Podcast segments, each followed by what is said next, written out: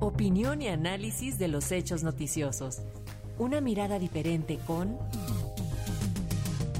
Felipe León López.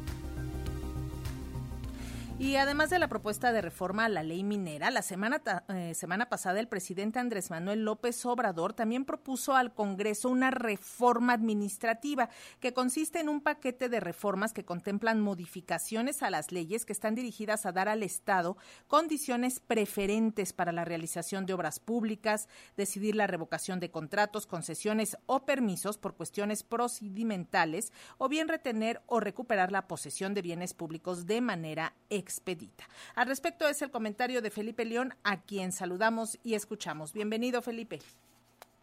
Buenas tardes, buenas tardes amigos de Radio Educación. La semana pasada efectivamente hablábamos de que faltan menos de 17 meses para que el gobierno de Andrés Manuel López Obrador concluya y que no habrá de descansar hasta el último minuto para dejar su huella y los candados suficientes para que quien sea su sucesor desde alguno de sus partidos coligados o incluso en el lejano e hipotético caso de que algún opositor llegara a ganar.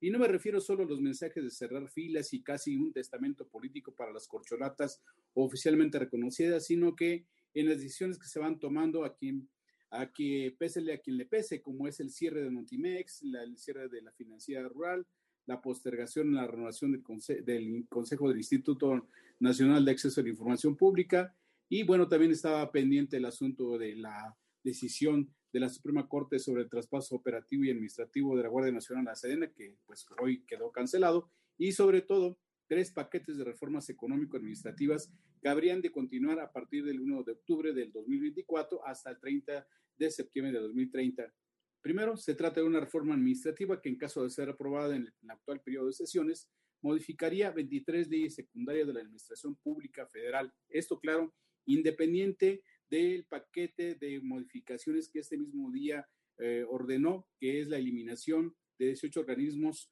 eh, institucionales, como entre otros la Comar y el INAPAN. La otra es una iniciativa de ley minera que cientos de comunidades han venido demandando desde hace muchas décadas. Y la tercera, que aún no se conocen sus lineamientos generales, es una propuesta de reforma que plantea la separación de las funciones administrativas y jurisdiccionales del Poder Judicial o sea, separar las administraciones públicas de la Suprema Corte de Justicia de la Nación y del Consejo de la Judicatura Federal, con lo que atarían de manos el manejo discrecional que han tenido algunos ministros de la Corte.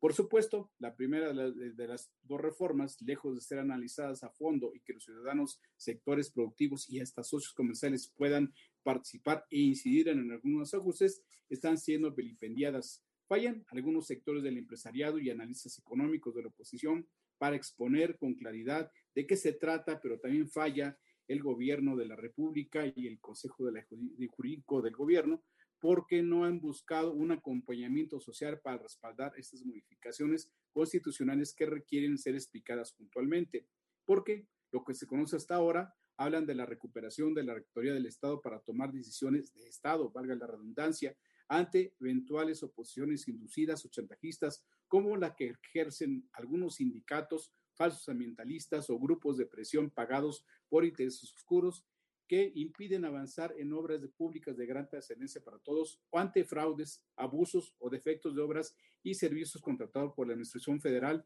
y que por cláusulas tramposas terminan siendo pagadas por los impuestos de todos nosotros.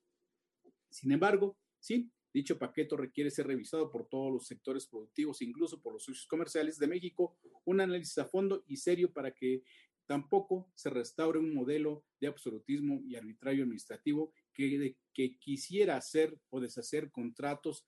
y pues empezar a chantajear a inversionistas y proveedores nacionales y extranjeros que quisieran trabajar para el gobierno mexicano de la próxima administración. Sí, una recuperación de la rectoría del Estado, pero ni tanto que queme el santo, ni tanto que no la nombre. La iniciativa de la ley minera, López Obradorista, no debería tener oposición porque tiene un trasfondo más social, no como la que impulsaba hace 10 años el senador Armando Ríos Peter, pues se busca detener los abusos y perjuicios al medio ambiente como la contaminación del agua por parte de las empresas nacionales extranjeras que tienen concesionados más del 60% del territorio nacional, algo así como 120 millones de hectáreas, según informó hoy el propio presidente de la República.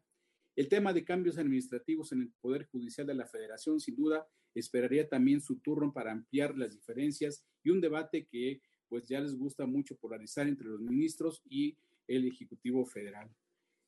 Amigos de Radio Educación, como hemos reiterado, la agenda de las reformas económicas y administrativas de la llamada Cuarta Transformación le sigue faltando la principal, la más radical y más necesaria y que sin duda habría marcado un antes y un después de la política económica actual, la reforma sendaria o una reforma fiscal integral más justa, más social, más equitativa, que permita a todos los sectores productivos participar en el pago de impuestos, pero también en sus beneficios. Lo están haciendo los gobiernos progresistas en Chile, en Brasil, en Colombia, pero en México, en México nadie. ¿Alguna corcholata presidencial opositor lo ha propuesto? No, tampoco, porque cobrar impuestos no es un tema que venda electoral.